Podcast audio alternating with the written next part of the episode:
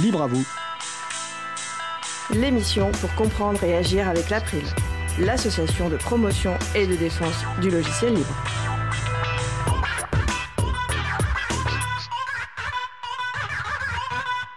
Bonjour à toutes, bonjour à tous. Au cœur de l'April, ce sera le sujet principal de l'émission du jour. J'aurai le plaisir d'avoir avec moi plusieurs personnes actives au sein de l'April pour parler des activités de l'April, de son fonctionnement. Posez-nous toutes vos questions pendant le direct, nous y répondrons.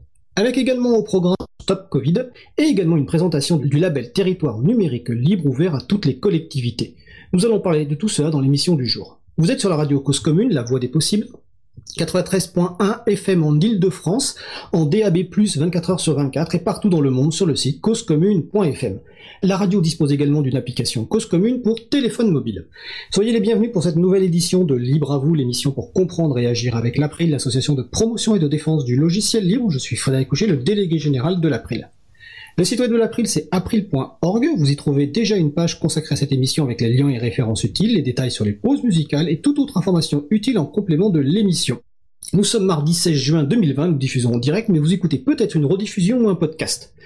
Donc si vous voulez réagir avec nous, poser une question pendant ce direct, n'hésitez pas à vous connecter sur le salon web de la radio. Pour cela, rendez-vous sur le site de la radio, causecommune.fm, cliquez sur chat et retrouvez-nous sur le salon dédié à l'émission, dièse, libre à. Nous vous souhaitons une excellente écoute. Alors tout de suite, place au premier sujet. Évoquer le code à la main une règle de droit ou un procès en lien avec les œuvres, les données, les logiciels ou les technologies, c'est la chronique In Code We Trust, dans le code nous croyons de Noémie Berger, avocate au cabinet d'une. Alors déjà, on a le plaisir d'avoir le retour de Noémie après quelques semaines d'absence. Donc déjà, bonjour Noémie. Fred, bonjour, est-ce que, Ah. que tu m'entends? Là, c'est parfait. Bonjour Noémie. Parfait. Alors Noémie, tu souhaites nous parler aujourd'hui de l'application Stop Covid sous l'angle du traitement des données personnelles des personnes utilisatrices. Je te laisse la parole. Bonjour à tous, j'espère que vous vous portez bien. Euh, la chronique de ce jour est consacrée à Stop Covid, l'application pour smartphone développée dans le cadre du déconfinement. C'est une première, cette application a fait couler beaucoup d'encre avant même sa mise en œuvre. Beaucoup s'interrogent sur l'utilité de cette application, ou plus grave, les atteintes aux libertés publiques qu'elle pourrait engendrer. Y a-t-il suffisamment de garde-fous autour de cette application? Après avoir identifié les caractéristiques de Stop Covid et les conditions de son développement, nous reviendrons sur quelques avis émis par des experts et nous aborderons comment le public a réceptionné cette application. Les caractéristiques de l'application. Stop Covid, c'est une application mobile de suivi de contact qui repose sur le volontariat des personnes et utilise la technologie Bluetooth. Elle vise à dépister et isoler les personnes infectées par le coronavirus et alerter les personnes en contact avec ces dernières. Cette application est placée sous la responsabilité du ministère des Solidarités et de la Santé. Elle est disponible depuis le 2 juin 2020 en téléchargement depuis les plateformes du GAFA. On l'installe de manière non obligatoire, elle est gratuite, son téléchargement est gratuit. Elle implique pour son utilisateur l'acceptation de la politique de données. En pratique, le smartphone va stocker une liste de pseudonymes temporaires des appareils qu'il a croisés pendant 14 jours. C'est ce qu'on appelle l'historique de proximité. Ensuite, l'application va alerter l'utilisateur ayant été récemment en contact prolongé à moins d'un mètre de distance et durant au moins 15 minutes avec une personne ayant volontairement déclaré avoir été testée positive au coronavirus. Donc l'utilisateur peut volontairement déclarer qu'il est positif dans l'application en saisissant pour cela un code transmis par son médecin ou un laboratoire. Cela va générer une alerte envoyée à l'ensemble des utilisateurs ayant été en contact rapproché avec lui les jours précédents et dans la limite des 14 jours. Vraisemblablement, à la suite d'une alerte, l'utilisateur en contact va très certainement se faire dépister et s'il le souhaite, il se confinera dans l'attente du résultat et de la suite du protocole. Il y est d'ailleurs grandement invité par l'application. Donc cette application, est présentée comme étant transparente et protectrice de la vie privée. Son objectif annoncé, c'est de casser la chaîne de transmission du coronavirus. L'application en elle-même, eh bien évidemment, elle traite des données de santé. Euh, pour rappel, les données de santé, ce sont toutes les données relatives à la santé physique ou mentale, passée, présente ou future d'une personne physique et qui révèlent des informations sur son état de santé. En revanche, euh, il n'y a pas de données de localisation des personnes euh, qui sont utilisées via l'application puisque c'est la technique du Bluetooth. Il faut savoir que s'agissant des données collectées, elles sont rendues anonymes car l'application va générer des pseudonymes au moyen d'identifiants. Donc tout ça fait que euh, cette application elle est soumise au règlement général sur la protection des données, le RGPD. Il faut également noter que l'application est temporaire et qu'elle n'a pas vocation à être proposée au public après la fin de l'épidémie. La durée de vie de cette application, elle est en principe de six mois à compter de la fin de l'état d'urgence sanitaire. S'agissant des conditions de développement de l'application, eh bien, le développement a été confié à l'INRIA, l'Institut national de recherche en informatique, qui est également en charge de la recherche en sciences et technologies du numérique. Dans le cadre de ce projet d'application Stop Covid, l'INRIA et un institut allemand ont publié le protocole Robert. Ce protocole, eh bien, il peut être utilisé pour la construction d'applications mobiles de suivi de contact avec deux objectifs. Le premier, le respect de la réglementation sur les données. Le deuxième objectif, c'est de pouvoir être résistant à des attaques crédibles. S'agissant de ce protocole, la Commission nationale de l'informatique et des libertés, la CNIL, s'est prononcée dans son avis du 25 mai 2020, on y reviendra, pour la CNIL, ce protocole est conçu dans une logique de minimisation et de protection des données. Donc il est considéré comme satisfaisant. Euh, s'agissant du code source de l'application, euh, il est publié, alors non pas en intégralité, mais en partie. Euh, c'est d'ailleurs ce qui fait débat, hein, puisque la politique de publication du code source développée dans le cadre de ce projet eh bien, est présentée comme reposant sur trois catégories. Une partie restreinte non publiée qui serait des tests ou euh, des parties critiques pour la sécurité de l'infrastructure, une partie rendue publique sans appel à contribution qui correspondrait à des parties qui implémentent directement des spécifications très précises, et une partie relevant de l'open source, entre parenthèses, avec des appels à contribution sur le cœur de l'application, notamment eh bien l'implémentation du, du, protocole Robert. Ces critiques, euh, eh bien, elles sont, euh, elles sont, elles sont continue. Euh, et euh, jusqu'à présent, c'est vrai que ces critiques, elles ont notamment eu euh, comme comme point principal, eh bien, de dire que les, parties de ce code qui n'étaient pas soumis à des licences propriétaires, donc étaient critiquables. Il n'y avait pas de publication sous licence libre de, de l'application. Et la CNIL avait en fait, elle, demandé, et nous verrons un peu plus tard, que le code source soit librement accessible, ce qui n'a pas été suivi. Il y a d'autres analyses qui ont été faites à propos de cette application. Euh, plusieurs experts se sont prononcés, des experts dans le milieu médical. On a le Conseil national de l'ordre des médecins, le Conseil scientifique, l'Académie nationale de médecine, mais également dans le domaine du numérique avec le Comité national pilote d'éthique du numérique, la Commission supérieure du numérique et des postes. De mon côté, j'ai retenu les informations des avis de la CNIL et du Conseil national du numérique et de la Commission nationale consultative des droits de l'homme qui m'ont semblé très intéressantes d'un point de vue juridique puisque la CNIL à deux reprises avant et après la mise en œuvre de Stop Covid s'est prononcée.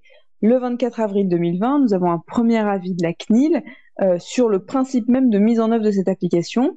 La CNIL indique qu'il faudra respecter certaines conditions pour être conforme au RGPD, notamment elle insiste sur l'usage volontaire de l'application, l'utilisation de pseudonymes, une utilisation temporaire et évidemment une conservation des données limitée dans le temps, la sécurisation des données ainsi qu'une vigilance particulière pour le traitement des données de santé. Euh, pour la CNIL, la finalité de cette application, elle doit être strictement limitée à l'alerte de personnes exposées au risque de contamination et surtout ne pas avoir pour objet de surveiller le respect des mesures de confinement ou d'autres obligations sanitaires, ou bien même d'organiser une prise de contact avec la personne alertée ou de réaliser un suivi du nombre de personnes qui auraient été infectées, voire d'identifier des zones dans lesquelles ces personnes se seraient déplacées. Donc la, la CNIL avait considéré que dans ces conditions, la mise en œuvre de Stop Covid, euh, sous réserve qu'elle soit utile à la stratégie de déconfinement et qu'elle soit conçue de façon à protéger la vie privée des, utilisateurs, était envisageable. Le 25 mai 2020, la CNIL a rendu un second avis euh, sur cette fois-ci le projet de décret encadrant Stop Covid. La CNIL va rappeler que cette application doit être mise en œuvre avec prudence.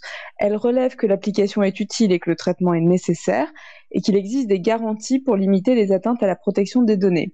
Euh, elle, retient également que la durée limitée à six mois est satisfaisante. Elle émet cependant quelques critiques hein, sur, la manière de fonctionnalité de cette application euh, et également aussi sur les informations qui sont transmises, notamment à l'égard des mineurs et des parents des mineurs. Euh, elle évoquait aussi dans cet avis le libre accès à l'intégralité du code source de l'application. Euh, nous avons ensuite euh, un arrêt qui est également favorable par rapport à cette application qui a été émis par le Conseil national du numérique avec quelques recommandations qui n'ont pas toutes été suivies des, faits. Et euh, en revanche beaucoup plus beaucoup plus limitées la Commission nationale consultative des droits de l'homme, eh bien, elle s'était autosaisie, hein, car les elle s'était autosaisie sur ce projet et a considéré que, en rappelant que la conformité à la seule réglementation sur la protection des données personnelles n'équivaut pas au respect des droits et libertés fondamentaux, et donc elle, elle émet un avis euh, en mettant en avant une atteinte disproportionnée. L'ordre des avocats du barreau de Paris a également déconseillé l'utilisation de cette application. Alors aujourd'hui, qu'en est-il? La CNIL a lancé dès le mois de juin euh, une série de contrôles qui vont se poursuivre jusqu'à la suppression des données, euh, donc sur une période quand même euh, de plusieurs mois. Et ces constatations permettront, si besoin, euh, eh bien, pourront être suivies, si nécessaire, de sanctions. Comment l'application est reçue par le public? Eh ben, Le bilan il est mitigé à ce jour. Il y a 1,5 million de téléchargements, ce qui représente à peine, à peine 2% de la population française qui aurait téléchargé l'application. On ne sait même pas si ceux qui l'ont téléchargé eh bien, en ont eu fait une utilisation active. Est-ce qu'ils sont vraiment des utilisateurs? On ne sait pas. Euh, le gouvernement a lancé une nouvelle campagne de communication et qui est teintée quand même avec certaines polémiques, notamment sur la, la, localisation des serveurs et également sur la maintenance et l'hébergement qui aurait été confié à une société sans appel d'offres. Il faut également savoir que dans d'autres pays, de telles applications ont également été euh, développées et proposées euh, à la population et que certains ont commencé à suspendre leurs applications, notamment la Norvège. Donc en conclusion, c'est une application Stop Covid qui fédère peu d'utilisateurs avec quelques points juridiques qui demeurent quand même assez flous et donc on peut s'interroger sur l'avenir de cette application dans les prochains mois. Euh, ce sera donc à suivre. Ben, merci Noémie. Euh, je rajouterai aussi que ce matin, dans un article, Mediapart explique que la collecte de données est beaucoup plus large que ce qui était annoncé et notamment prévu par le décret. Donc je renvoie les personnes qui écoutent l'émission, l'article de Mediapart et aussi évidemment aux références que nous mettrons sur april.org et causecommune.fm. Mais écoute, merci Noémie pour cette reprise de, de chronique. Et puis j'espère que après la pause estivale, on se retrouvera dans le studio de la radio pour ta prochaine chronique en septembre. Ce sera avec grand plaisir. Bon, merci Noémie. Passe un bel été. Au revoir. Alors, on va faire une pause musicale. On va écouter Gymnastka par Alexander Zelanov. On se retrouve juste après. Belle journée à l'écoute de Cause Commune, la voix des possibles. Cause Commune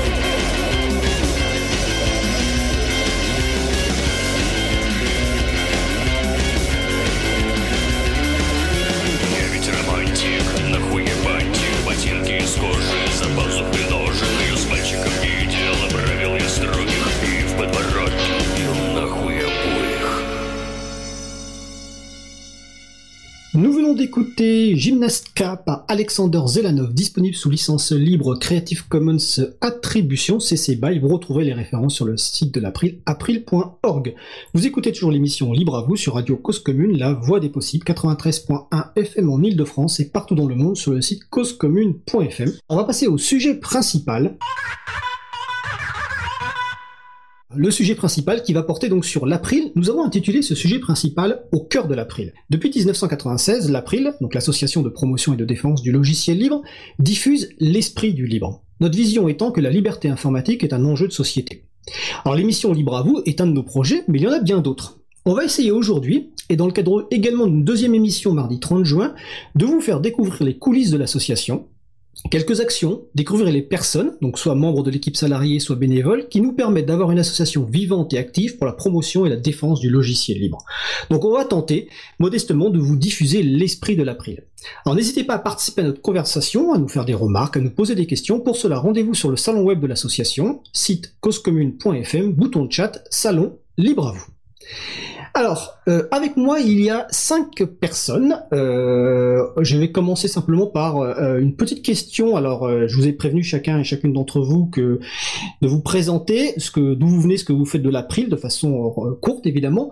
Donc, je vais commencer en fait par l'ordre des gens que je vois affichés sur le salon Mumble. Mumble est l'outil de visioconférence, enfin d'audioconférence qu'on utilise pour la l'émission du jour. Donc, je vais commencer par Antoine, Antoine Bardelli. Oui, bonjour. Donc, eh bien, moi, je suis euh, designer graphique, designer graphique ou graphiste, et j'interviens sur les listes sensibilisation de l'April. Super. Donc, Magali Carnero. Alors, bonjour, moi je suis libraire et euh, j'anime les stands de l'April et je fais aussi un peu de radio avec le Décryptualité tous les lundis soirs. Merci Magali. Isabelle Avani. Euh, bonjour à tout le monde. Donc euh, moi j'ai fait partie de l'équipe salariée depuis 2014. Euh, je suis coordinatrice vie associative et responsable de projet. je m'occupe de la gestion des membres, de l'organisation administrative et des nombreuses actions liées à la sensibilisation et notamment auprès du grand public. Laurent Poujoula bonjour, je suis informaticien, je suis membre de l'April depuis 2016. Je participe au Chapril comme animateur des services Valise et Mumble et je participe aussi aux membres de traduction euh, GNU. Alors bien sûr, on aura l'occasion tout à l'heure d'expliquer ce qu'est le Chapril. Et dernière personne, Quentin Gibaud. Oui, bonjour, donc moi c'est Quentin, alias Kugul. Euh, je suis membre de l'April depuis 2009. Euh, et puis après, je suis rentré dans l'aspect technique en 2012 avec un stage pendant mes études. Et je suis revenu après en 2016 euh, dans, en tant que bénévole sur l'admin 6 de l'April. Euh, et je suis, je suis actuellement le Scrum Master de l'équipe admin 6 de l'April. Donc on gère l'infrastructure et tous les outils nécessaires au fonctionnement de l'association. Merci Quentin, on aura l'occasion d'expliquer tout à l'heure ce que c'est qu'un Scrum euh, Master. Alors déjà, première remarque que je vais faire, euh, faire c'est que sur les cinq personnes qui sont présentes, il y a deux informaticiens et les trois autres personnes ne sont pas euh, informaticiennes. Euh, donc l'April n'est pas une association euh, remplie d'informaticiens ou d'informaticiennes, mais au contraire, c'est une association très diverse. Alors, euh, vous avez vu cinq personnes avec moi, donc on va on, va aborder plusieurs sujets. On fera une deuxième émission avec d'autres personnes. on va commencer par la partie sensibilisation. L'April, c'est promouvoir et défendre le logiciel libre. Aujourd'hui, on va plutôt parler de la partie promotion. Et donc on va commencer notamment par le groupe de travail sensibilisation, notamment avec Antoine euh, et Isabella, qui sont euh, deux personnes très actives au niveau de ce groupe. Donc bah, déjà première question, euh, Isabella, est-ce que tu peux nous expliquer ce que fait ce groupe, les objectifs et puis le, fonctionnement du groupe de travail, donc sensibilisation? Oui, donc le groupe de travail sensibilisation a pour but de proposer des outils de communication pour sensibiliser notamment le grand public euh, au logiciel libre et au format ouvert. Et quand je parle d'outils de communication, ça, peut être euh, plusieurs choses. Euh, ça peut être des flyers, des dépliants, des affiches, des autocollants, voire des panneaux d'information comme l'Expo Libre. On en parlera peut-être tout à l'heure. Et au cours des deux dernières années, on a lancé aussi deux nouveaux projets, un quiz sur les enjeux informatiques de l'informatique et un jeu de plateau coopératif. Euh, c'est important de dire que toutes les ressources sont disponibles sur notre site et sont publiées sous licence libre. cela va de soi. de cette façon, tout le monde peut les utiliser, les partager, les adapter à ses besoins. Et puis, pour ce qui concerne euh, le fonctionnement, bah, le groupe euh, en fait a une liste de, de, discussions dédiées euh, qui est ouverte, à tout le monde, donc n'importe qui qui est intéressé à ces sujets peut s'inscrire, membre de l'April ou pas. On fait aussi des réunions régulières, donc chaque troisième jeudi du mois. Donc avant cette situation sanitaire particulière, on faisait des réunions physiques à Paris et depuis depuis le confinement, on a l'habitude de, de, les faire à distance. Ça marche, ça marche très bien. Euh, et puis, euh, on a aussi une page wiki et on travaille énormément sur euh, les pads, euh, c'est-à-dire des documents euh, collaboratifs en fait, auxquels chacun et chacune peut contribuer à distance. voilà. Et puis, c'est important de dire, comme tu, tu rappelais tout à l'heure, euh, on parle de la promotion, donc il ne faut, pas être euh, forcément informaticien ou informaticienne pour participer au groupe. On parle de sensibilisation des principes euh, de la philosophie du logiciel libre. Et donc, voilà, n'importe qui est intéressé par ce sujet peut participer, peut nous donner des idées, faire des relectures, faire des propositions, relever de, de points d'amélioration sur les ressources qu'on a, qu'on a produits. Donc, c'est vraiment un groupe ouvert à tout le monde. Alors merci Isabella. Avant de passer la parole à Antoine, euh, on va essayer au-delà de l'émission euh, de, aussi de mettre en valeur un petit peu des points communs à, l'ensemble des actions de l'April et, des, groupes de travail. Euh, une chose importante que tu as dite, c'est que la plupart, la quasi-totalité des activités de l'April sont des activités qui sont publiques, c'est-à-dire que n'importe qui, que la personne soit membre ou pas de l'April, peut participer à l'activité. Donc typiquement le groupe de travail de sensibilisation c'est simplement l'inscription sur une liste de discussion euh, qui permet de participer et participer à des réunions euh, sans vérification de la que la personne est, membre ou pas. Parmi les outils que tu as cités, un outil qu'on utilise beaucoup, donc tu as parlé du pad, donc en fait c'est des, des blocs-notes, hein, euh, c'est des outils en ligne qui permettent de modifier du texte sans avoir à se créer un compte, etc. Ben, un autre exemple d'utilisation de bloc-notes, c'est la préparation de l'émission Libre à vous. Toute la préparation de l'émission Libre à vous, si vous allez sur april.org ou sur causecommune.fm, vous trouverez le lien, se fait via un bloc-notes dédié sur lequel on on place la plupart de nos idées de, enfin, nos idées d'émissions, nos idées de personnes à inviter. Pour les musiques, on a aussi un bloc-notes dédié, donc voilà, on, on, les met, on les choisit là-dedans et d'autres personnes peuvent contribuer. Donc voilà, ça c'est un point essentiel dans l'activité de l'April, c'est que c'est une activité qui peut être faite par n'importe quelle personne, qu'elle soit membre ou pas de l'April. Alors d'ailleurs Antoine, euh, donc Antoine Bardelli, toi tu es graphiste, alors je ne me souviens pas si quand tu as rejoint euh, le groupe sensibilisation tu étais déjà membre ou pas de l'April, mais à la limite peu importe. Mais en tout cas voilà, toi tu es arrivé à un moment, alors il y a quelques années maintenant, je pense plus d'une dizaine d'années, où on avait, euh, on avait bien besoin de graphistes, et donc toi tu es arrivé sur le groupe sensibilisation, et tu as commencé par travailler sur un projet euh, qui existe toujours, hein, qui est un poster et un dépliant qui s'appelle le logiciel libre, comment ça marche. Alors quelle était ta, ton, expérience de contribution justement à ce groupe sensibilisation? Euh, oui, bah, déjà Isabella a bien, décrit le, groupe. Effectivement, je suis arrivé il y a plus d'une dizaine d'années dans, dans, le groupe sensibilisation parce que je voulais contribuer au logiciel libre. Donc moi avant, j'avais été euh, déjà, déjà passé au logiciel libre, on va dire deux ans avant. Mais c'est vrai que j'avais envie de contribuer. Donc je me suis tourné vers quelque chose qui était le plus proche de mes activités, qui était du, j'étais directeur artistique en agence à l'époque. Donc ça m'intéressait de, de, de, mettre en application euh, pour le logiciel libre que je trouvais pas forcément euh, assez bien mis en valeur dans la communication générale, qu'on ne voyait pas forcément. Il n'y avait pas forcément le logiciel libre n'a pas des, on va dire des, des moyens euh, d'entreprise pour se payer de la communication. C'était intéressant d'intervenir pour moi à ce niveau-là.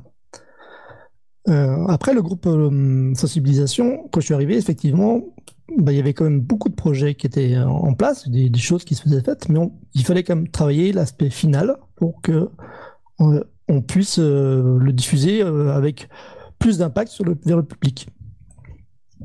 Donc c'était une, première, une des premières phases, des premières intentions quand je suis arrivé sur, ce groupe. Et après, bien entendu, il y a dans la liste sensibilisation tout un process euh, qui est plus ou moins, euh, on va dire, euh, chaque, on fait tous un petit peu comme on, comme on, comme on le souhaite. C'est pas forcément un process établi, mais il y a des, étapes où on, discute beaucoup sur ce qu'on peut faire, sur ce qu'on a envie de faire, ce qu'on a envie de prendre en charge. Et puis, euh, on propose, on, c'est-à-dire qu'on fait le, travail un petit peu dans son coin des fois, et puis on propose une version, et puis il y a des personnes qui annotent, etc. Et puis petit à petit, on arrive à, des, à, des, outils de communication qui sont finalement assez aboutis, mais qui ça prend effectivement un certain temps. Et donc ça, c'était il y a combien de temps tu... Est-ce que tu t'en souviens? C'était en 2011, à peu près. D'accord, ah, je, crois que c'était plus ancien. Alors 2011, c'est quand même presque 9 ans, et donc tu continues à, contribuer. On parlera tout à l'heure aussi d'un autre projet qui, qui est l'Expo Libre, qui a commencé il y a bien longtemps et dont on vient de publier récemment euh, une version italienne après les versions espagnoles, anglaises et, euh, françaises.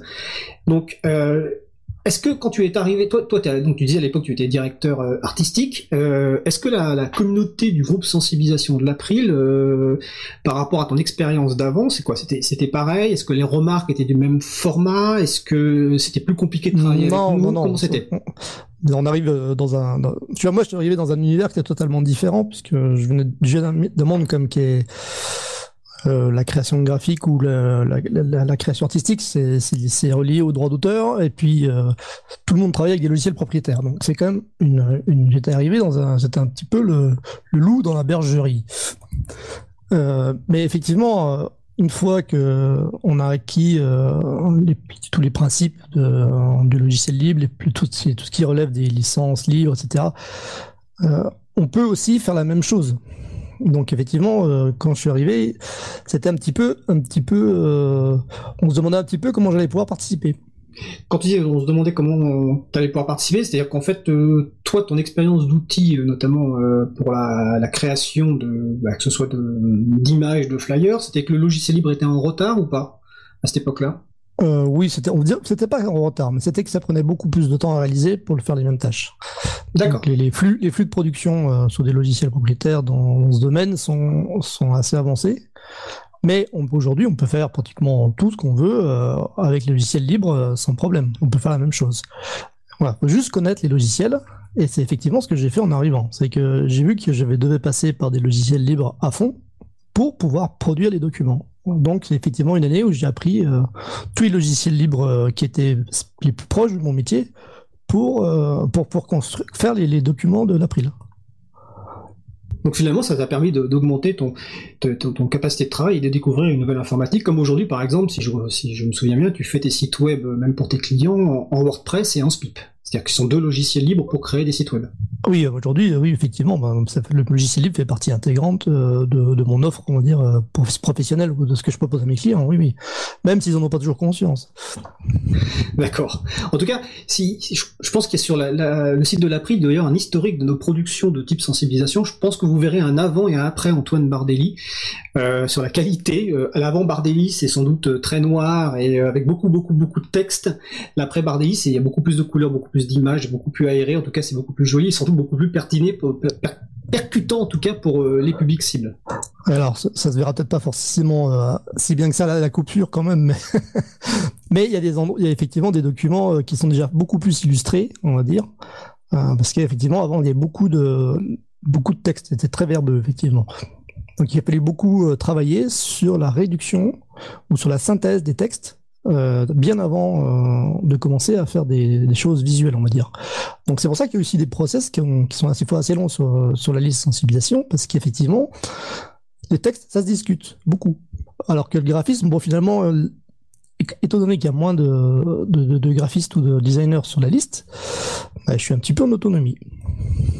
Alors ça c'est un point intéressant. Alors je précise que sur le salon Quentin précise qu'on devrait plutôt parler de l'époque pendant Bardelli plutôt que après Bardelli, parce qu'Antoine Bardelli est évidemment toujours avec nous, et j'espère pour longtemps. Alors justement, tu parles du, process, euh, je vais relancer bah, Isabella sur ce sujet. Euh, comment se, alors donc, vraiment sur la partie euh, textuelle, donc pas sur la partie effectivement des, images, là où finalement Antoine se retrouve peut-être un petit peu tout seul, donc on encourage, on encourage évidemment les gens graphistes, les personnes graphistes à rejoindre le, le groupe sensibilisation. Donc sur les textes, comment ça se discute les textes, comment ça, quel est le processus pour arriver finalement un texte validé Isabelle oui, c'est une, une, bonne question. Euh, donc il y a, euh, j'ai en tête deux, possibilités. Déjà une personne qui euh, qui a envie de proposer un outil, par exemple une nouvelle affiche, et qui va du coup proposer cet outil sur la liste de discussion. Et qui va peut-être ouvrir un pad pour commencer déjà à rédiger quelques suggestions de texte. Euh, ça peut être aussi euh, une proposition de ma part lors de réunions. Euh, je, peux, je, peux, je peux dire, voilà, je vous propose de, de, travailler, de réfléchir à, à, à ce sujet. Donc, on, ouvre un pad ou bloc-notes pour mieux nous faire comprendre et on commence à faire un, une tempête de cerveau, comme on, dit, comme on dirait en français, pour, pour, pour donner des idées. Euh, donc on va dire que euh, l'éditeur de texte en ligne, c'est vraiment euh, l'outil le plus pratique parce que euh, c'est très intuitif, il n'y a, a, pas besoin d'inscription, donc il suffit juste de se connecter avec un navigateur, on peut commencer à écrire, et en plus, chaque contributeur a une couleur, donc c'est possible aussi de suivre les propositions, c'est possible de faire des commentaires, euh, c'est une façon de travailler qui est très enrichissante, très inspirante et, aussi euh, très très brouillante parfois. C'est-à-dire que euh, voilà, il peut y avoir beaucoup beaucoup de propositions, de variantes, de personnes qui sont pas d'accord sur une phrase, qui, voudraient la reformuler.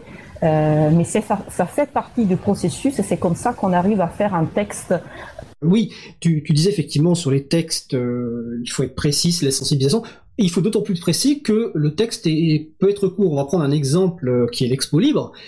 L'historique de l'Expo Libre, euh, donc le site web consacré à l'Expo Libre, donc c'est expolibre.org, hein, c'est actuellement huit panneaux de sensibilisation au logiciel libre. Les premiers panneaux, c'était pas nous qui les avions fait, il y avait beaucoup beaucoup de textes, et l'une des premières contributions d'Antoine a été de dire, bah, justement, il faut revoir le graphisme, mais il faut aussi réduire le texte.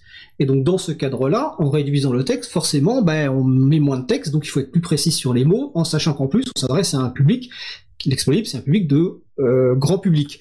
Et, et l'un des choix qui avait été fait, si je me souviens bien, c'est aussi de dire on va pas mettre des noms de logiciels ou autres pour ne pas dater l'expo libre, parce qu'on considère que l'expo libre doit être affiché dans un endroit où il y a des gens qui vont répondre aux questions.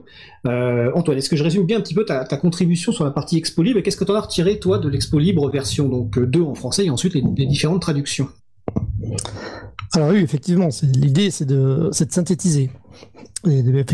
Sur entre la version 1 et 2 de l'expo libre, euh, il y avait vraiment beaucoup, beaucoup, beaucoup de texte et euh, donc vraiment pas faire quelque chose de beaucoup plus synthétique euh, sur l'Expolip 3.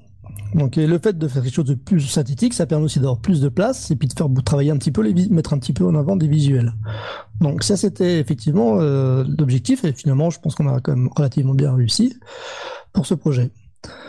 Mais effectivement, il y, a des, des projets qui, ont, qui sont effectivement sur du même ordre. C'est-à-dire qu'au début, il y a beaucoup, beaucoup de contenu et puis, il faut vraiment euh, le réduire pour qu'il euh, y ait vraiment une synthèse pour le grand public. Et ça, c'est vraiment effectivement très important.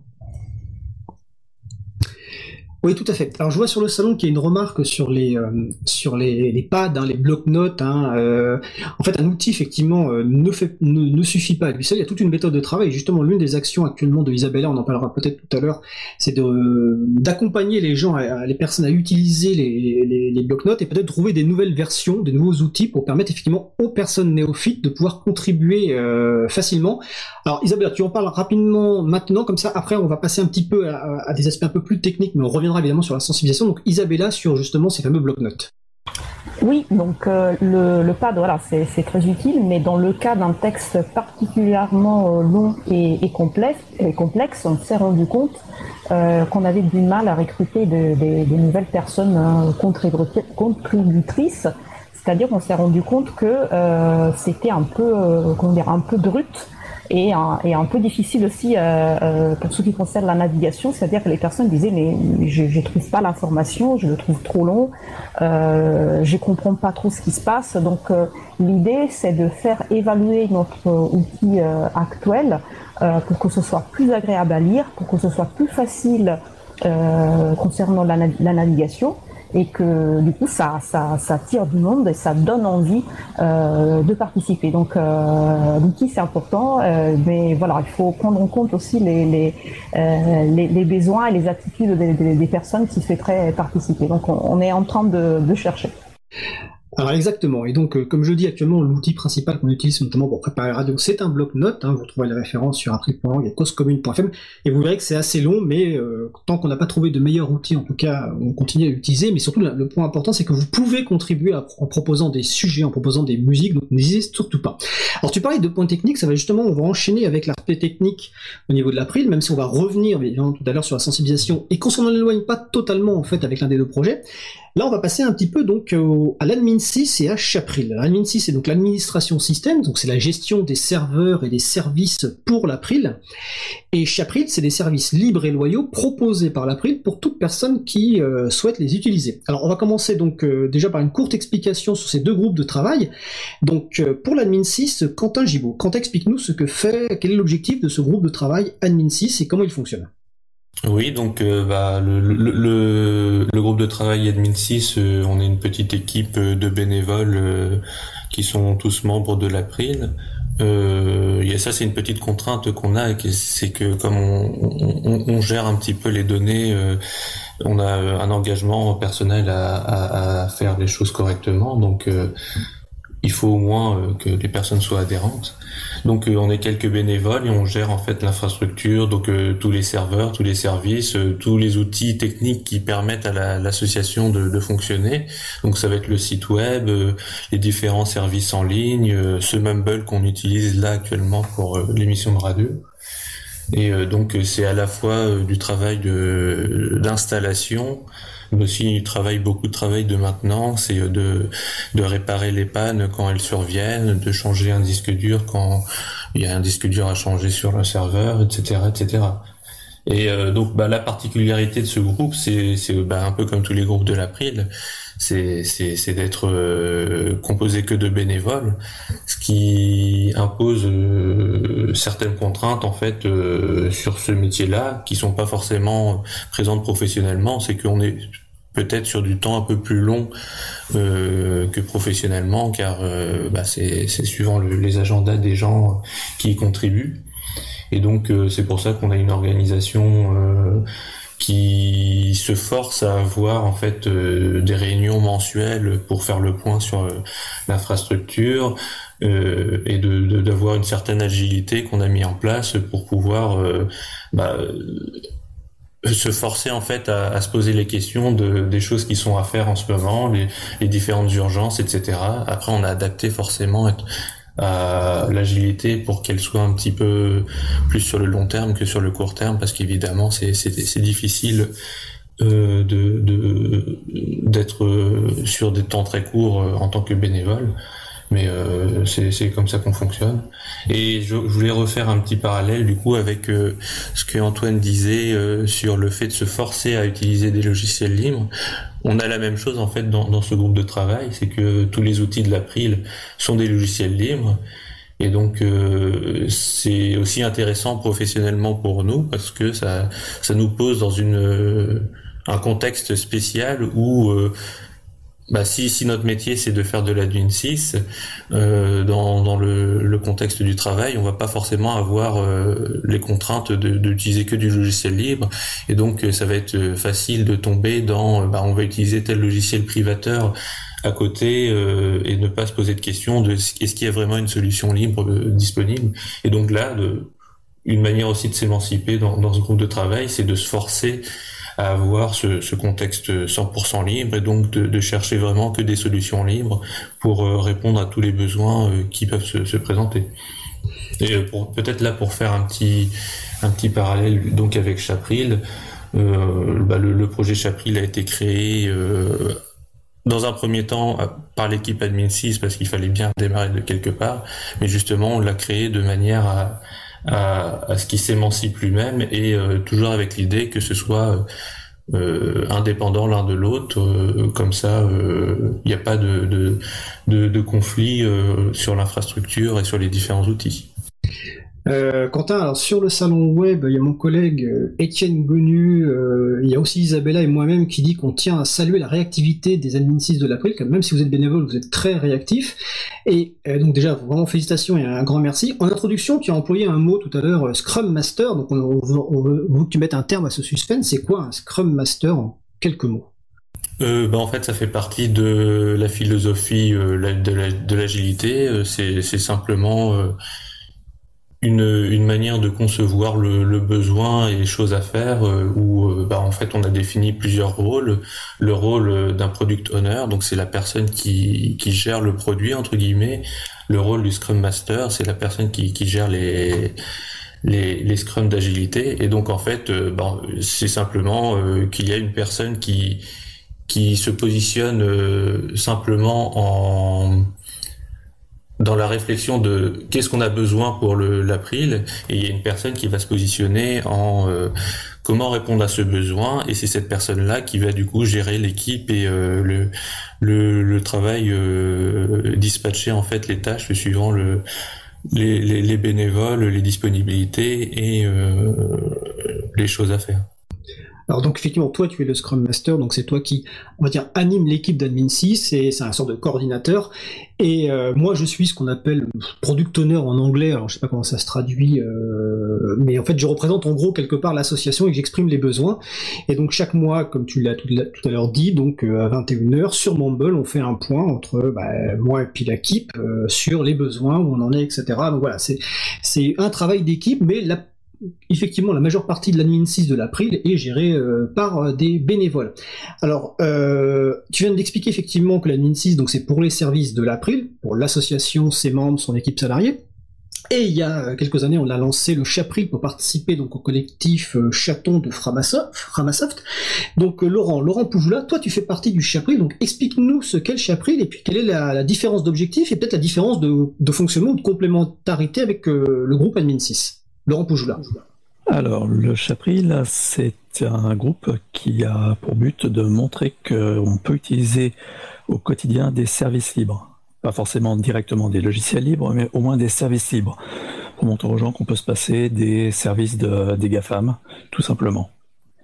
Donc pour ça, l'April s'est doté du, du, groupe Chapril et en se basant sur euh, l'infrastructure mise construite par les admin 6, euh, on a un groupe d'Anim 6, et non pas d'admin 6, qui chacun va gérer un service. Alors, la gestion de ces services, bah, chacun choisit le service qui lui plaît le plus. évidemment, on en discute, on ne met pas n'importe quoi. Et puis, euh, le, met en place, le déploie dans l'infrastructure euh, du Chapril. Et après, le gère et l'anime, d'où le nom Anim 6 d'ailleurs.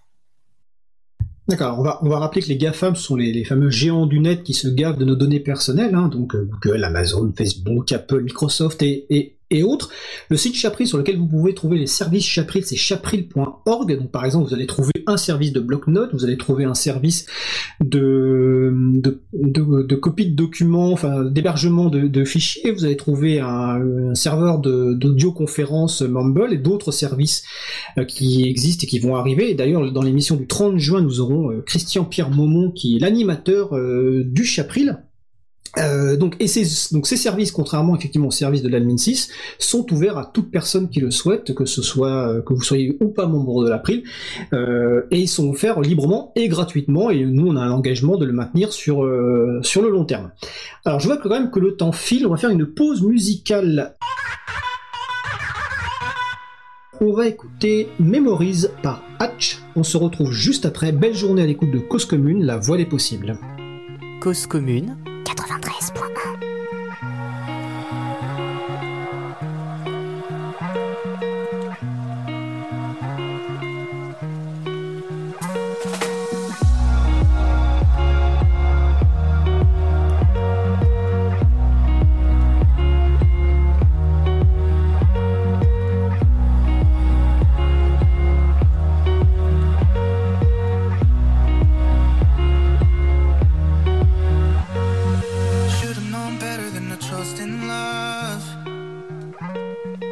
like this whole world keeps on messing it up.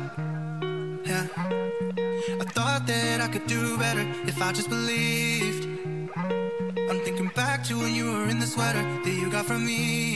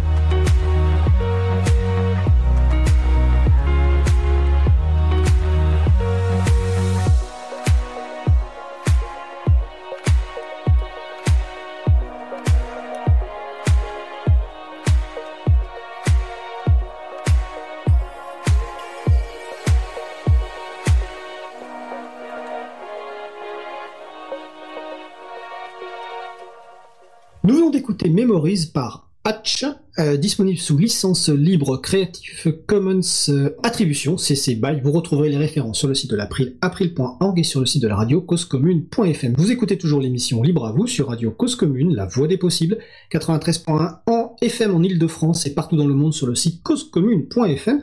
Donc nous allons poursuivre notre... euh, tour d'horizon de des activités de l'April et du fonctionnement de l'April. Alors, juste avant la pause musicale, on, par- on parlait un petit peu de technique, on va y revenir après, mais je voudrais qu'on aborde un nouveau sujet euh, qui est un petit peu lié au premier, la sensibilisation, c'est la présence de l'April à des conférences, à des événements, à des stands, donc de l'importance de la présence à ces événements, quel type d'événements, etc. Donc là, je vais euh, bah, commencer peu par un, bah, demander en fait à Magali, Magali Garnero, qui a tenu de très nombreux stands euh, pour l'April. Alors Magali, est-ce que tu peux expliquer euh, pourquoi il est important, selon toi, d'être présent à des, événements et à quel, quel type d'événement euh, l'April est présent? Alors l'April est présent à de nombreux événements, que ce soit des événements euh, pour libristes comme les rencontres mondiales du, logiciel libre ou les journées du logiciel libre à Lyon ou euh, le Capitole du livre à Toulouse. Donc là on est un peu entre informaticiens, donc on tient au courant toutes les actions que l'April fait parce que ben, l'April fait énormément de choses et c'est quasiment impossible de tout suivre. Et puis il y a d'autres événements beaucoup plus euh, grand public. On est allé à la fête de l'UMA, on est allé au Geek Ferries, à Geekopolis à l'époque où ça existait encore, au Paris Open Source Summit, où là c'est plutôt des gens du grand public qui connaissent pas forcément grand chose à l'informatique et qu'on on essaye de les, euh, les sensibiliser aux enjeux du logiciel libre, à toutes les lois qui sont passées qui vont à l'encontre du logiciel libre ou tout simplement au risque que les GAFAM, Google, Amazon, Facebook, Apple, Microsoft font peser sur euh, le logiciel. Donc c'est l'occasion, euh, évidemment, je suppose, de diffuser, distribuer des documents de sensibilisation produits par le groupe sensibilisation, hein, que ce soit donc euh, des, des pliants, de poser, enfin de mettre l'expo libre, également du parler évidemment de- du, du Chiapril. Est-ce qu'il faut des, comment dire, est-ce qu'il faut des connaissances particulières et notamment pour animer un stand de, de l'April, pour expliquer, voilà, pour être présent sur un stand de l'April? Est-ce qu'il faut des compétences particulières? Alors, faut aimer parler, faut euh, savoir euh, communiquer euh, avec des gens qu'on bah, qu'on connaît pas, tout simplement, ne pas avoir peur d'aller vers les inconnus. Faut quand même se tenir au courant de de l'actualité de l'April. Et puis, ben, depuis des années, depuis qu'Isabella est là, mais même avant avec Aurélia, ben, il y a toujours une très bonne ambiance euh, sur les stands, ce qui permet aux bénévoles de se connaître, de, de discuter. Des fois, il y a des projets qui se montent comme ça. Et c'est vraiment, euh, vraiment sympathique euh, de participer au stand sans avoir beaucoup besoin de connaissances. Typiquement, suivre la lettre d'information suffit amplement pour tenir un stand. Et on va préciser que euh, les groupes dont on a parlé juste avant, et notamment Admin, Admin 6 et Chapril, c'est un engagement un petit peu sur la durée, parce que bah, l'Admin 6, euh, si les serveurs de l'association tombent, bah, on est mal. Et le service Chapril, comme l'a expliqué tout à l'heure Laurent, bah, on s'engage sur la durée, à maintenir un, service Chapril parce qu'il va être utilisé par des personnes. Les stands, par contre, c'est une contribution possible ponctuelle. Et je crois qu'on a d'ailleurs plusieurs membres qui, dont la contribution euh, est d'être présents à des stands. Voilà, ils prennent une journée ou deux parce que c'est souvent des stands en, semaine. Et donc ces gens-là, ça leur permet de, contribuer ponctuellement à l'association. Bah, L'avantage d'aller sur des stands, alors Christian et moi y allons souvent, Isabella également, bah, à chaque fois qu'on est dans une autre ville que bah, Paris, on rencontre les bénévoles du coin. Donc on rencontre la communauté locale qui n'ira pas forcément à d'autres événements dans d'autres villes. Donc ça permet vraiment de créer du lien avec les différents endroits où on va. Alors je vais demander à Isabelle ce qu'elle en pense, mais d'abord je vais, parce que là je suis en train de regarder le salon web de la radio, donc n'hésitez pas à nous rejoindre un site web causecommune.fm. Vous cliquez sur le bouton de chat et vous nous rejoignez sur le salon euh, Dièse Libre à vous. Je vois que donc que nous dit. Alors, euh, ah, il revient sur la partie sensibilisation de tout à l'heure. Du coup, le choix de l'outil libre comme postulat influence la méthode de travail à cause de sa moindre disponibilité. Ça peut être déroutant, voire bloquant en fonction des personnes auxquelles on s'adresse.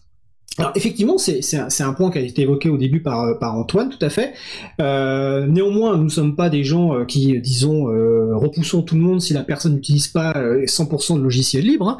Euh, un point, par exemple, qui peut être important, c'est que la personne peut produire un document de sensibilisation avec un outil privateur, mais si elle peut l'exporter, et d'ailleurs elle doit le faire si possible dans un format ouvert, nous, ça nous permet de le récupérer et ensuite de pouvoir le modifier avec des logiciels libres. Donc l'importance aussi des formats ouverts. Et d'ailleurs, le groupe sensibilisation a fait un, un dépliant et même un mini site web sur les formats ouverts que vous retrouverez en référence évidemment sur les pages consacrées à l'émission. Donc voilà, c'est une excellente remarque, mais effectivement, voilà, on essaye d'accompagner les gens, comme le dit d'ailleurs Christian Pierre Momont qui est sur le euh, qui est sur le salon. Euh, donc euh, Isabelle la bouquinette venait juste de parler des, stands et de la bonne bonne humeur et c'est vrai que c'est quelque chose qui qui me marque toujours en fait, c'est l'incroyable bonne humeur qu'il y a sur les stands. On, sent presque une, ah, je vais dire une famille je sais pas, mais je, ça sur le côté un petit peu. Moi, j'avais l'impression, ça que je suis marqué par le fait qu'il y avait une vraie, une vraie bonne ambiance euh, sur les sur les stands. On a l'impression d'avoir une petite famille, une petite communauté interne. D'ailleurs, c'est un petit peu ça dans la prise. C'est un peu une, une communauté de différents projets qui de temps en temps se retrouvent lors d'événements plus grands, que ce soit des des, euh, des assemblées générales, des April Camps, c'est-à-dire euh, sur un week-end ou euh, même sur des visioconférences. Et on, et on a parlé aussi peut-être des, des apéros April ou pas encore ah, on n'a pas parlé des apéros April. Là, vas-y, parle-nous des apéros April, effectivement. Voilà, donc déjà, bah, je suis contente d'entendre que vous vivez cette, cette ambiance euh, euh, joyeuse et chaleureuse sur nos, sur nos stands. Moi, je suis, je suis de l'autre côté, donc je, je, suis bien, je suis contente d'avoir les bénévoles avec moi, mais ça, ça fait plaisir voilà, d'avoir ce, cet autre point de vue. Euh, donc oui, on participe à des événements qui sont organisés un peu, un peu partout en, France, euh, mais on organise nous-mêmes des événements et tout particulièrement, on organise un événement par mois qui s'appelle l'apéro de l'April et qui a donc lieu euh, un vendredi par mois. Donc c'est jamais c'est jamais le, le, même vendredi, ça peut être le premier, le dernier, ça, ça, ça vraiment dépend de la disponibilité euh, de l'équipe salariée pour animer la soirée. Euh, mais c'est une, une, façon, voilà, c'est un rendez-vous informel autour d'un verre qui, qui permet de discuter des actualités de la de l'April, mais aussi de, de mieux se connaître. Donc c'est vraiment important de, de, cette fonction de d'animer la, la, vie associative. On est une association, on a, on a besoin euh, de, de, nos membres et donc on, on, cherche des occasions aussi pour les voir, pour les connaître, pour qu'ils se sentent bien euh, euh à la prime. Oui, ça, c'est un point important parce que contrairement à beaucoup d'associations, euh, quand elles ont une équipe salariée, bah, finalement elles se reposent sur l'équipe salariée. Euh, à l'après, on a toujours euh, eu la volonté euh, d'avoir à la fois l'équipe salariée, mais aussi les bénévoles. Donc les apéros, effectivement, c'est une façon bah, de créer du, lien, mais aussi de lancer des projets. Alors les apéros euh, euh, ont lieu au local à Paris bah, parce que l'équipe salariée est à Paris, mais comme tu le dis, il y a aussi des apéros en région. Et évidemment, si vous nous invitez à venir, on viendra. Alors bon, actuellement c'est un peu plus compliqué, mais bientôt il sera de nouveau possible de voyager euh, et de pouvoir aller aux apéros. Alors avant de passer la, parole à Magali qui je vois que je veux intervenir, je vois que sur le salon web on nous dit euh, Françoise 62, j'aimerais bien voir l'April chez nous. Alors en fait l'April elle est pas loin de chez vous parce qu'en fait elle est déjà sur les listes de discussion donc en fait que vous pouvez rejoindre. Et après physiquement il y a sans doute des événements sur lesquels on peut participer, je ne sais pas du tout dans quelle région vous êtes, mais en tout cas voilà, quand des groupes euh, d'utilisateurs d'utilisatrices locaux organisent des événements, bah, nous on est présents, donc voilà, on peut se déplacer. Mais c'est vrai que l'équipe salariée est basée à Paris, mais une bonne partie de l'activité April se fait en fait euh, en ligne. Et je pense que pour répondre donc à Étienne, qui est sur le salon web toujours, qui a un retour des apéros au local à Paris en septembre, et plus globalement, je pense. Alors Boulogne-sur-Mer, eh écoutez, je, je pense qu'on serait ravis euh, d'aller à Boulogne-sur-Mer s'il y a un apéro qui s'organise. On peut, et c'est un appel d'ailleurs aux membres ou même au soutien de l'April. Si vous voulez organiser un apéro, on l'a déjà fait euh, plusieurs fois autour de l'April. Euh, bah vous trouvez une salle, un café ou autre, et nous on vient pour parler de l'April et répondre à, vos questions. Alors je regarde sur l'autre salon maintenant, sur le salon interne Mumble, qui voulait réagir. D'abord il y a, euh, on va commencer par Magali qui souhaiterait parler, et ensuite ce sera Quentin. Magali. Bah, en fait, que ce soit les apéros organisés par l'équipe salariée ou que ce soit les centres, il faut savoir qu'on est très bien traité en tant que bénévole. C'est-à-dire qu'on arrive sur un stand, il y a Isabella qui dit il faut faire ci, il faut faire ça, donc on sait exactement ce qu'il y a à faire. Ensuite, on est abreuvé si on a soif. Euh, elle, on est, vraiment au petit soin avec nous. Et puis, euh, comment dire, l'ambiance est chaleureuse. Les gens viennent nous rencontrer, ils sont heureux de retrouver l'April, ils sont heureux des activités qu'on fait, ce qui fait que ben bah, on se sent vraiment utile sur un stand ou même à un apéro où on peut discuter de sujets bien pointus et c'est un bonheur d'être à l'April. Quentin, tu voulais faire une remarque sur le 62, donc je suppose que c'est le département 62 oui, euh, donc euh, je sais pas exactement, c'est peut-être dans le nord, mais en tout cas c'est juste à côté. Euh, je crois que c'était en 2017 peut-être. Euh, on avait fait une, un stand de, de l'April, donc directement sur un événement qui se situait à la Coupelle Neuve. Euh, c'était un événement un peu transversal où il y avait euh, bah, des, associations écologistes, euh, des, associations un peu culturelles et du coup il y avait aussi un stand de l'April qui était venu présent sur ce, cet événement qui s'appelait l'éco clico. je crois que c'est organisé par l'association Les Petits Pas. Et donc, bah, je, crois que ça vient tous les deux ans. et bah, c'est pas dit qu'on on y retourne qu'on reparticipe. Donc c'est une occasion de venir nous voir. Après, s'il y a d'autres événements sur euh, d'autres villes euh, de la région, on peut aussi participer. Mais sinon, dans, dans la région Nord-Pas-de-Calais, bah, tous les ans, euh, on tient un stand avec les autres associations libristes de la métropole de Lille. Donc à la braderie de Lille, le, le dernier week-end, ou c'est le premier week-end, je sais plus, dernier week-end d'août ou le premier week-end de septembre. Euh, donc là, c'est c'est pas forcément un stand April, c'est un stand commun. Euh, géré euh, sans hiérarchie, euh, mais entre toutes les associations libristes du coin. Donc il y a Ch'tinux, il y a Clis 21, il y a d'autres associations comme ça du, du, du coin qui, qui, viennent et qui participent. Alors, on va préciser, donc c'est le premier week-end de, de septembre, hein, la, la, braderie de Lille, et euh, à Coupelle-Neuve, bah, il y aurait le plaisir de rencontrer le trésorier, euh, admin 6, François Poulain, enfin multi-activiste à l'April, vu qu'il il habite pas très loin euh, de Coupelle-Neuve, ou même à Coupelle-Neuve, je crois, je ne sais plus exactement. Euh, donc euh, là, on parlait un peu de vie associative, mais tant qu'à faire, parlons-en encore, hein, parce que peu importe le, le, le déroulé qu'on a a prévu, euh, bah, j'ai envie de vous poser une petite question un peu euh, personnelle. Alors j'avais prévu un peu sur la fin, mais on va la faire maintenant, comme ça, je suis sûr que je vais la poser. Euh, J'aimerais bien savoir pourquoi, individuellement, alors vous n'êtes pas tous obligés de, et toutes obligés de répondre, hein, vous avez le choix de ne pas répondre, mais pourquoi vous contribuez à l'April euh, Qu'est-ce que ça vous apporte de contribuer à l'April et qu'est-ce que vous avez éventuellement appris soit sur le livre ou soit sur vous en contribuant à l'April? Alors est-ce que voilà, là, je ne donne même pas d'ordre d'intervention, vous me dites qui veut intervenir ou euh, j'espère qu'il y en aura au moins une personne qui interviendra. Est-ce que quelqu'un veut répondre à cette question-là? Sinon j'en désigne une ou un.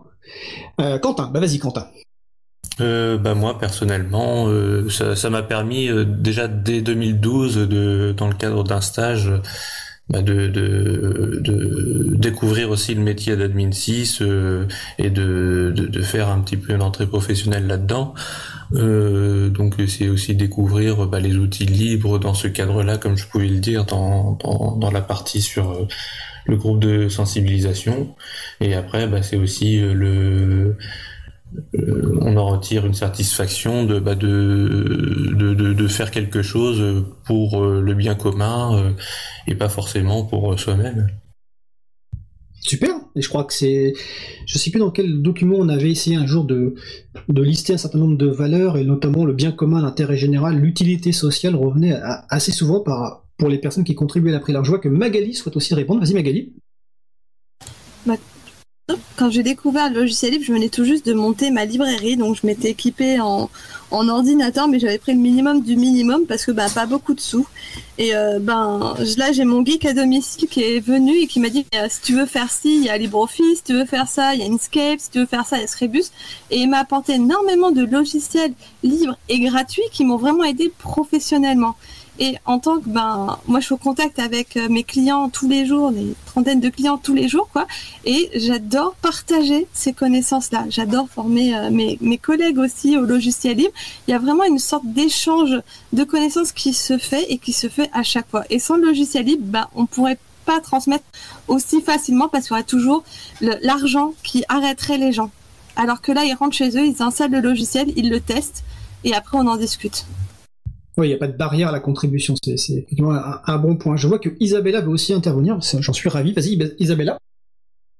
Donc moi j'ai rejoint euh, l'April euh, pour euh, des, des, des, raisons professionnelles d'abord. Euh, voilà, j'ai cherché un travail et j'étais tombée euh, sur, sur une annonce. Je suis allée voir tout de suite le site et été tout de suite assez impressionnée par la, la, quantité d'informations, d'actions que, que l'association menait. Donc j'ai vu vraiment le, le caractère militant de l'association, le sérieux.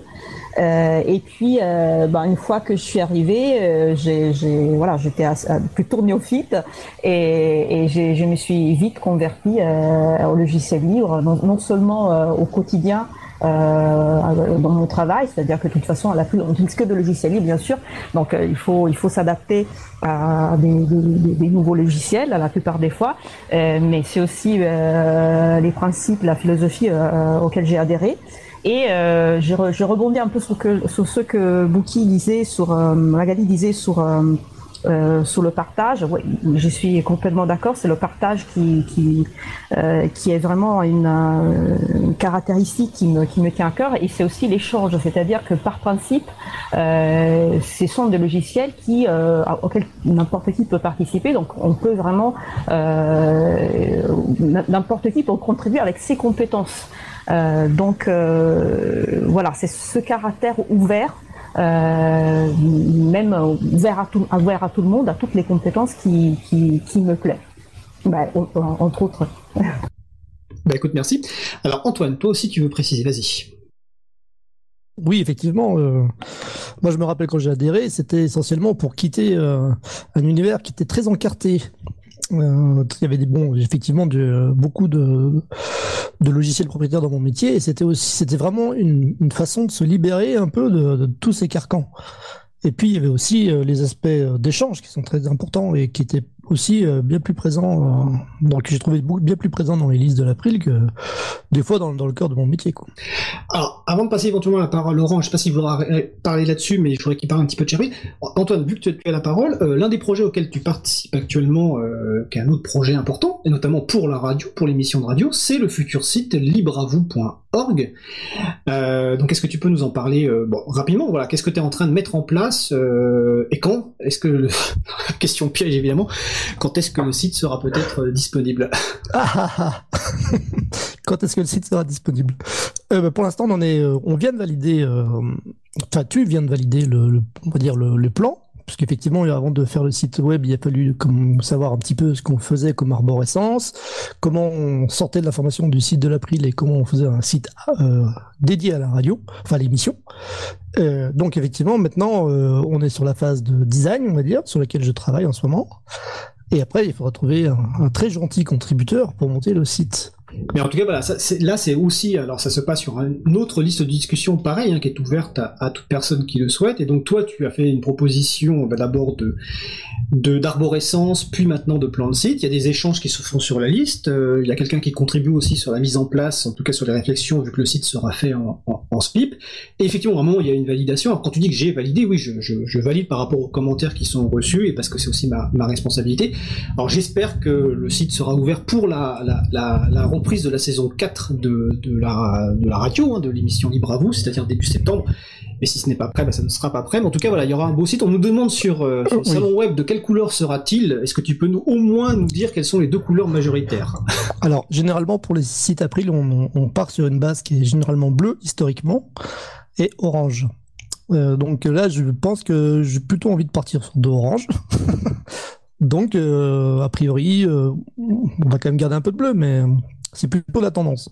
Et après, le design, hein, la première, version du design, c'est pour ce mois-ci. Donc après, euh, ça prend en fonction du, délai de, de, des retours. on, aura, si ça doit sortir en septembre, on aura deux mois pour développer.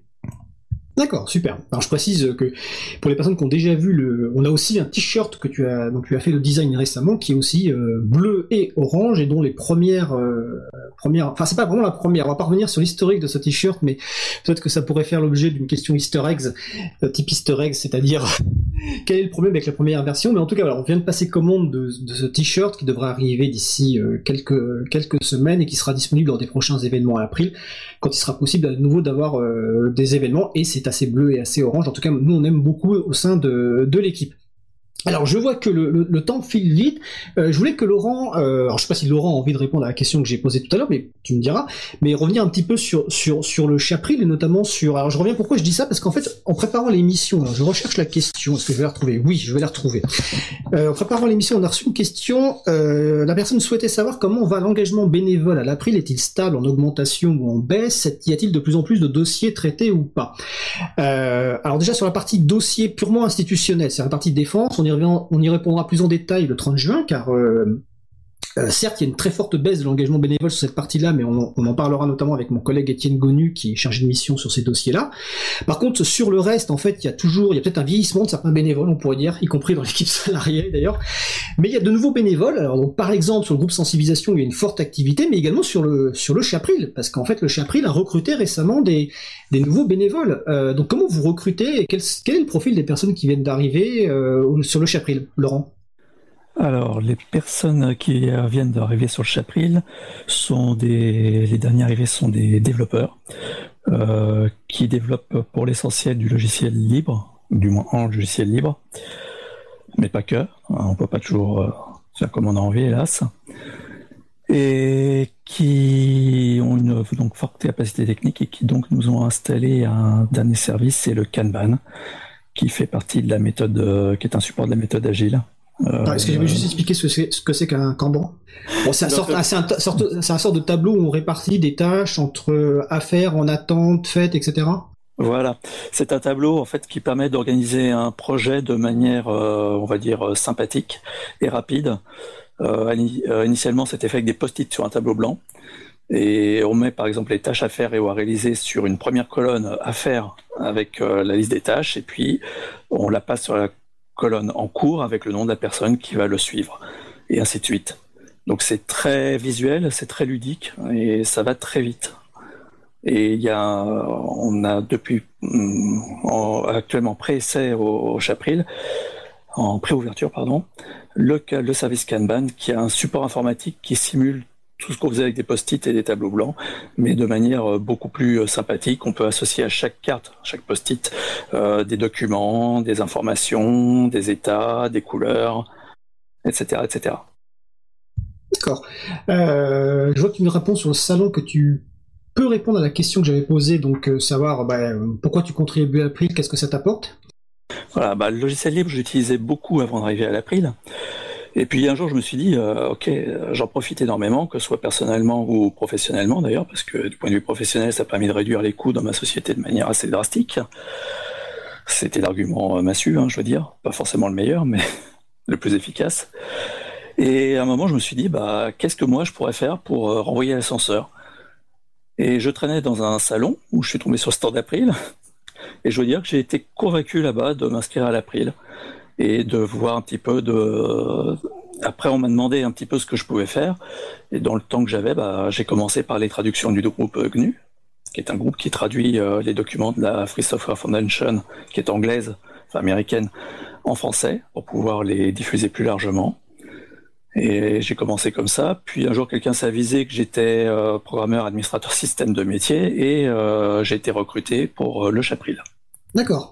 Alors, on va bientôt arriver à la conclusion de cette première euh, émission. On vient de parler, donc tu viens de parler de Trad GNU, donc traduction de la philosophie GNU. Je vais juste préciser qu'en fait, c'est euh, un projet historique à l'April, car c'est le premier projet, premier groupe de travail qu'on a ouvert en 1996, quand l'April a été créé. On s'est dit, tiens, on va mettre en ligne des textes expliquant la philosophie du logiciel libre. Et à l'époque, il y avait évidemment déjà le site de GNU.org, qui existait. Et on s'est dit, et non, le mieux, c'est carrément de traduire ce qu'ils ont mis en ce que les personnes ont mis en ligne, c'est souvent des textes de Richard Stallman, donc c'est un projet qui existe depuis 1996 et qui continue donc à pouvoir euh, maintenir et traduire de nouveaux textes, souvent de Richard Stallman, donc sur le site de GNU.org, donc et également la newsletter, donc la lettre d'information de la FSF sur le site fsf.org. Donc FSF, c'est la Free Software Foundation, donc la fondation pour le logiciel libre. Euh, alors je ne sais pas si quelqu'un, une personne a envie d'intervenir, une dernière intervention avant qu'on qu'on mette un terme à cette première émission. N'hésitez pas à me le dire sur le salon web, sinon on va, on va en rester là pour cette première émission. Donc euh, je vois que a priori personne ne veut intervenir. en tout cas, je vais faire les remerciements. Euh, alors, euh, je, ah si, si je, vois que Isabella nous dit qu'on a oublié de dire que sur les stands, c'est aussi un, un moment idéal pour recruter et proposer euh, d'adhérer à l'April et également de rejoindre des groupes de travail. Juste précision qu'on n'a peut-être pas effectivement dit, c'est que le modèle de financement de l'April, c'est exclusivement la cotisation de, des membres, mais on rentrera peut-être un peu plus dans ces détails le 30 juin notamment avec euh, Elsa Potier qui travaille à l'April justement dans la partie euh, vie associative. Antoine nous dit comment adhérer, bah, vous allez sur april.org et vous pouvez nous rejoindre soit en adhérant, soit en faisant un don. J'en précise que, j'en profite pour dire que l'Assemblée Générale de l'April aura lieu le 27 juin en visio visioconférence, donc à distance. Euh, donc n'hésitez pas à rejoindre l'April avant pour participer à cette assemblée générale. Euh, Quentin Gibaud me précise que l'admin 6 April et le Chapril recrutent également. Bah, vous trouverez toutes les informations pour nous rejoindre, pour trouver une manière de contribuer sur donc april.org. Antoine me dit que la liste sensibilisation recrute. En fait, tout l'April recrute. Quand j'entends recrute, c'est évidemment des bénévoles avant toute chose. Donc vous allez sur april.org, vous trouverez toutes les informations nécessaires. Venez aux apéros, invitez-nous à des apéros en dehors de Paris, euh, sur Boulogne-sur-Mer, Françoise. euh, nous, nous viendrons dès qu'il sera possible. N'hésitez pas à nous inviter. Euh, on va dans un café, on discute un petit peu, on parle de l'April, etc. Alors, je remercie donc Antoine Bardelli, Magali Garnero, Isabella Vanni, Laurent Poujoula, Quentin Gibaud pour cette participation à cette première émission. Donc, je précise que la deuxième aura lieu le 30 juin avec d'autres personnes qui sont actives au sein de l'April. Donc, ce sera la deuxième partie de Au cœur de l'April. Et donc, je vous remercie. On va faire une pause musicale. Nous allons écouter Friends par les Gueules Noires. On se retrouve juste après. Belle journée à l'écoute de Cause Commune, la voix des possibles. Cause commune,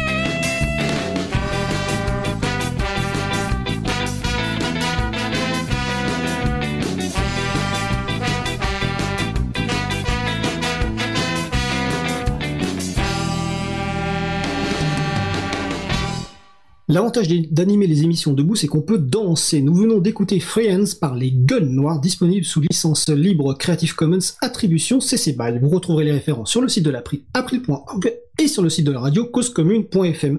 Vous écoutez toujours l'émission Libre à vous sur Radio Cause Commune, la voix des possibles, 93.1 FM en Ile-de-France et partout dans le monde sur le site causecommune.fm. Nous allons passer maintenant au sujet suivant. Nous allons donc poursuivre et finir avec la présentation du label Territoire numérique libre qui s'adresse à toutes les collectivités. Nous avons le plaisir d'avoir avec nous Béatrice Pradillon, chargée de communication à l'ADULAC, donc Association des développeurs et utilisateurs de logiciels libres pour l'administration et les collectivités territoriales. Le site de l'ADULAC c'est adulact.org et le site des territoires numériques libres c'est territoire-numérique-libre.org. Béatrice, est-ce que tu es bien avec nous? Oui, je suis là, bonjour et merci pour l'invitation. Eh bien, écoute, merci à toi, Bé- Béatrice, d'être avec nous. Donc, bah, déjà, première question euh, toute simple. hein, que- Qu'est-ce que le label Territoire numérique libre À qui s'adresse-t-il Comment il fonctionne Et quel est l'intérêt pour les, can- pour les collectivités de candidater et d'obtenir ce label? Le label donc est un label qui a été créé en 2016, euh, voilà à l'initiative à l'initiative de la Dulacte et le projet de ce label c'est de vraiment de valoriser euh, au sein des collectivités territoriales toutes les initiatives et les politiques en faveur du libre. Euh, parce qu'il se passe beaucoup de choses en fait dans les territoires, dans les collectivités, il y a beaucoup d'initiatives. Et même nous la Dulacte qui travaillons euh, depuis 18 ans avec les collectivités, euh, nous ne savons pas tout ce qui se passe en fait dans ces collectivités. Et, euh, c'était vraiment une occasion à la fois voilà de, mettre en valeur ces initiatives d'une part et de permettre aux collectivités vraiment de faire un état des lieux, une évaluation de où j'en suis en fait au niveau de, de mes, mes usages libres en fait. Donc on a créé un questionnaire euh, qui est aujourd'hui euh, réparti en cinq grandes parties euh, et qui touche un petit peu à tous les domaines, à la fois la stratégie, les logiciels libres, les systèmes libres, l'open data, la communication, la formation. Et ce formulaire, en fait, voilà, permet à, la, à la collectivité de faire un état des lieux complet de ses usages de son fonctionnement, de ses projets sur les 5-10 dernières années. Et en fonction de ça, elle va obtenir en fait une note qui va aller de 1 à 5. Alors ce ne sont pas des, étoiles, ce sont des, euh, des copyleft. Voilà. Et, euh, et, depuis donc depuis 2016, nous attribuons chaque année ce label. C'est un label minésimé qu'on peut renouveler chaque année. Alors je précise que le label va donc du niveau 1 au niveau 5, le niveau 1 étant donc une, une première, euh, un premier pas en fait dans le domaine du logiciel libre et le niveau 5 étant voilà, le niveau vraiment euh, d'excellence en la matière. D'accord. Et combien il y a eu de lauréats depuis la, la première édition? Approximativement. Hein alors, on a une cinquantaine de collectivités euh, labellisées en France, euh, vraiment de tout type, hein, parce que c'est des départements, des villes. On a une région aussi. Euh, on a eu aussi des, quelques établissements publics, un petit peu comme on a eu un SDIS la première année, un centre départemental d'incendie secours qui a qui a candidaté. Mais on a principalement, voilà, on a principalement des villes, des départements, des communautés de communes, communautés d'agglos et on se rend compte en fait que d'année sur l'autre, les collectivités qui ont été labellisées aiment renouveler leur label, en fait. Elles aiment euh, voir un petit peu refaire un état des lieux et donc on a beaucoup de collectivités d'une année sur l'autre qui reviennent vers nous. Oui, parce qu'il faut préciser évidemment que, que, le label, en fait, il est, enfin évidemment non, que le label il est millésimé, donc chaque année il faut recandidater, et puis ça peut permettre à une collectivité d'augmenter de, niveau, par exemple de passer de 3 au niveau 4, et donc de montrer une amélioration dans la prise en compte des libertés informatiques, que ce soit donc logiciel libre ou données publiques. Tout à fait, c'est c'est vraiment nous on encourage à le faire à le faire euh, tous les ans euh, ou voire tous les deux ans pour les collectivités qui ont un petit peu moins de temps accordé euh, parce que vraiment ça peut permettre de se fixer des objectifs, de décider que bah là on, on se donne deux ans pour atteindre par exemple le niveau 4 et ça peut être voilà ça peut être une, une, un, un marqueur en fait pour la collectivité de sa progression. Tout à fait. Alors, ce label, on l'a dit, est organisé par l'ADULACT, donc c'est une initiative de l'ADULACT, mais est-ce qu'il est organisé en partenariat avec d'autres structures? Et euh, est-ce qu'il y a aussi le soutien de structures institutionnelles? Alors en fait, j'ai envie de parler, on parle nous en termes de comité d'orientation, c'est-à-dire que ce sont vraiment euh, euh, des, des, des, structures qui sont déjà impliquées sur le sujet et qui nous aident en fait euh, chaque année à la fois à promouvoir le label, à, mais aussi à repenser le, questionnaire, le fonctionnement. Et donc au, sein de ce comité, il y a la FUL, donc l'association francophone des utilisateurs de logiciels libres, l'April. cette année, nous avons ajouté, enfin coopté un nouveau membre, c'est l'association DEC euh, qui est euh, une association en fait de structures mutualisantes dans le domaine du numérique. Euh, il y a le cluster Naos, c'est euh, l'ancien nom du, du, enfin le nouveau nom pardon du pôle akinétique, et la ville de Saint-Martin-d'Uriage euh, qui nous permet aussi de, voilà d'avoir le, le, point de vue des petites collectivités, du point de vue en fait des élus. Donc ce qui fait qu'au sein de ce comité d'orientation, on a à la fois des associations libristes, on a des associations de mutualisants, des entreprises du numérique libre et, et des élus aussi qui, qui œuvrent chaque jour voilà dans ce domaine-là. Donc ça permet d'avoir des points de vue euh, très, très différents qui nous permettent de faire avancer aussi les choses chaque année. Oui, c'est très bien. Et nous, euh, au niveau de la prime, on est euh, évidemment ravis de, de participer à cette initiative. Et c'est important que tu précises que le, que le label, c'est pas que pour les grandes collectivités. Hein. Toute collectivité, de, quelle que soit sa taille, peut obtenir un label même de niveau 4 en fonction de, de ce qu'elle fait, parce qu'évidemment, la notation, on tient compte de la, de structure de, la, collectivité. Donc, Béatrice, c'est la cinquième édition. Est-ce qu'il y a des nouveautés? Est-ce qu'il y a un bilan, des candidatures manquantes alors en fait cette année, euh, à la, la, principale nouveauté, c'est donc on, on, a on a associé l'association Déclic au comité, mais c'est vrai qu'au niveau du, du, fonctionnement même, on n'a pas fait de, de, changement cette année, et même au niveau du formulaire, euh, on est on a rajouté, on va dire, la notion d'influence au niveau du territoire, c'est-à-dire que euh, on essaye de mesurer, de dire est-ce que euh, une collectivité peut avoir influencé d'autres collectivités du point de vue des logiciels libres. Euh, voilà, c'est on a apporté cette petite notion plus, mais dans l'ensemble, on a voulu garder un formulaire assez similaire à 2019 parce que c'est vrai qu'on est quand même dans une situation un petit peu exceptionnelle. On sait que les collectivités en ce moment, elles ont beaucoup de priorités euh, qui ne sont pas forcément de candidater à un label. Donc on s'est dit aussi que cette année, euh, en ayant un formulaire, un questionnaire qui, est, qui est euh, semblable à 2019, on va aussi encourager les collectivités déjà labellisées à renouveler leur label, parce que voilà, c'est vrai que ça, ça demande quand même un petit temps, un petit temps d'investissement de, de, remplir, de remplir ce dossier. Donc voilà, on a voulu s'assurer que les collectivités n'aient pas de, de, de, justement de, de grosses nouveautés qui leur demandent un travail vraiment supplémentaire cette année. D'accord, donc le formulaire de candidature est, en ligne depuis le 10 juin, donc il faut le remplir. Ensuite, quelle est la date limite et est-ce qu'un ju un jury va se réunir? Est-ce qu'il va se réunir physiquement? Et quand? Alors, euh, les, dates de candidature cette année, donc c'est du 10 juin au 15 octobre 2020 à minuit. Euh, et en fait, on, on, conseille aux candidats en fait de, fonctionner en deux étapes. On a d'abord une liste de questions à télécharger, à imprimer, euh, qui permet vraiment de faire le tour des services, d'aller voir les différents agents, les élus, et de pouvoir, voilà, de pouvoir préparer en fait le dossier. Et dans un second temps, de faire le voilà, de remplir le questionnaire en ligne sur Framaform avant donc le, le 15 octobre. Euh, il y a à peu près euh, un petit peu plus de 100 questions, je crois, réparties en cinq parties. Donc, ce n'est pas non plus euh, un temps incroyable hein, de, remplir ce questionnaire. certaines collectivités, voilà, le font en demi-journée sans problème.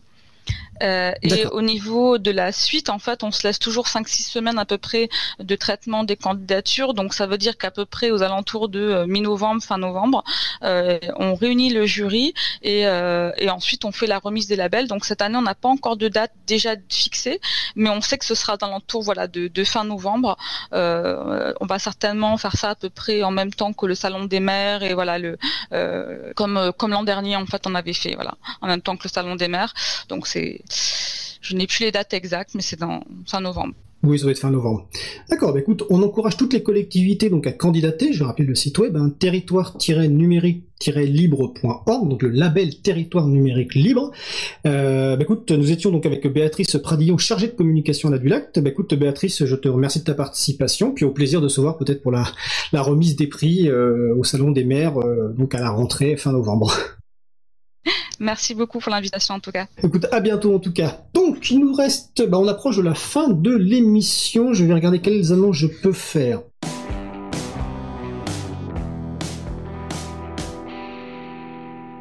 Alors, une, bah oui, une annonce importante. Euh, on vous a dit tout à l'heure le- la partie sur l'April, au cœur de l'April, que ce qu'on faisait c'était majoritairement public. Eh bien, nous sommes en train de préparer le bilan de la saison 3 de Libre à vous et de préparer la saison 4.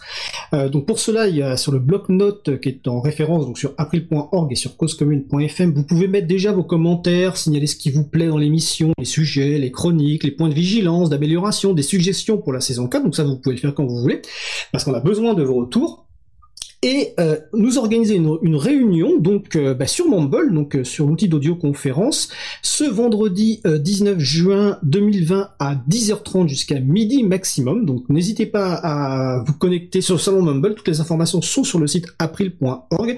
Et sinon, vous pouvez contribuer sur le bloc-notes ou nous envoyer un courriel. Vous trouverez les références sur le site april.org ou sur le site de Cause Commune, causecommune.fm. Et sinon, il y a aussi des reprises d'activités euh, physiques. Donc, par exemple, à Digne-les-Bains, il y a une cartopartie euh, OpenStreetMap. OpenStreetMap, c'est un projet de cartographie qui a pour euh, but de constituer une base de données euh, géographique libre hein, du monde. On en a parlé déjà dans l'émission à, deux reprises. Donc, bah, Dijon, il y a une cartopartie. Je, mes pensées vont à Jean-Christophe Becquet, président de l'April, qui habite Dijon. Et à Paris, à la Cité des Sciences et de l'Industrie, les ateliers reprennent. Donc, notamment, il y a un atelier Inkscape, qui est un logiciel de dessin vectoriel, qui reprend à partir du 30 juin 2020. Donc, toutes les in- informations sur le site de l'agenda du libre, agendadulibre.org. Donc, notre émission se termine. Je remercie les personnes qui ont participé à l'émission. Noémie Berger, Magali Garnero, Laurent Poujoula, Antoine Bardelli, Quentin Gibaud, Isabella Vanni, Béatrice Pradillon, et également toutes les personnes qui étaient sur le salon web de la radio. Aux manettes de la régie aujourd'hui, William Agasvari. William anime les émissions Et pour cause et cyberculture sur la radio. Merci également à Sylvain Kutzmann, Antoine, bénévole à l'April, Olivier Grieco, le directeur d'antenne de la radio qui s'occupe de la post-production des podcasts. Un nouveau merci à Quentin Gibaud, le même que tout à l'heure, qui s'occupe du découpe du podcast complet en podcast individuel par sujet. Vous retrouverez sur le site april.org et sur causecommune.fm une page avec toutes les références utiles. Nous vous remercions d'avoir écouté l'émission. Si vous avez aimé cette émission, n'hésitez pas à en parler le plus possible autour de vous. Faites connaître également la radio Cause Commune, la voix des possibles. La prochaine émission aura lieu en direct mardi 23 juin 2020 à 15h30. Notre sujet principal portera sur le réemploi informatique et les libertés informatiques. Nous vous souhaitons de passer une agréable fin de journée. On se retrouve en direct mardi 23 juin 2020 et d'ici là, portez-vous bien.